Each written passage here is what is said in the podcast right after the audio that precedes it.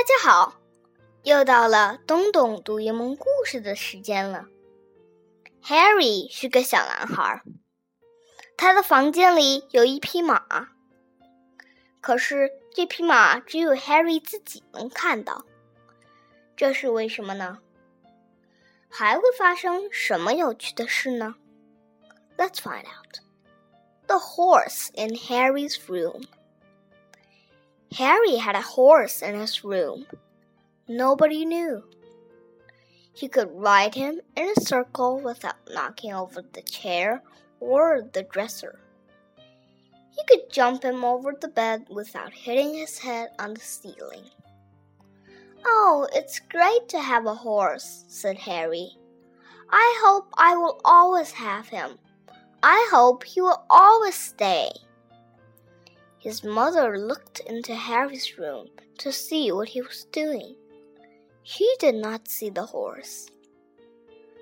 His father looked into Harry's room to see what he was doing. He did not see the horse. Giddy up, they heard him say when he wanted his horse to go. Whoa, they heard him say when he wanted his horse to stop but they did not see a horse in Harry's room. Let's take Harry to the country, said father. Let's show him some real horses. Harry did not care if he ever went to the country.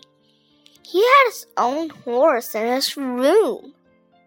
Every night, when Harry went to sleep, he knew his horse would stay and watch over him. Every day when Harry went to school, he knew his horse would wait for him to come home. One day the teacher said, Let's all tell about something today. One girl told about a dress she wore to a party. One boy told about a glove he used for baseball. I have a horse in my room, said Harry. I can ride him in a circle without knocking over the chair or the dresser. I can jump him over the bed without hitting my head on the ceiling. The children laughed. Sometimes thinking about a thing is the same as having it, said the teacher. It was Sunday. Harry's mother and father took him for a drive. They rode out the city far out into the country. Harold saw cows and chickens and green grass, and he saw horses. Look at the horses, Harry, said Mother. Harry saw horses running. Harry saw horses kicking. Harry saw horses nibbling. Horses should always be free to run and kick and nibble, said Father. When they got home, Harry ran right to his room. Horses should always be free to run and kick and nibble, Harry said to his horse. If you want to go, you may go.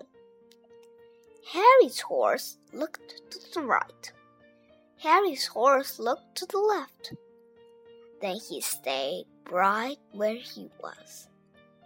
Oh, I'm glad, said Harry and he knew he would have his horse as long as he wanted him.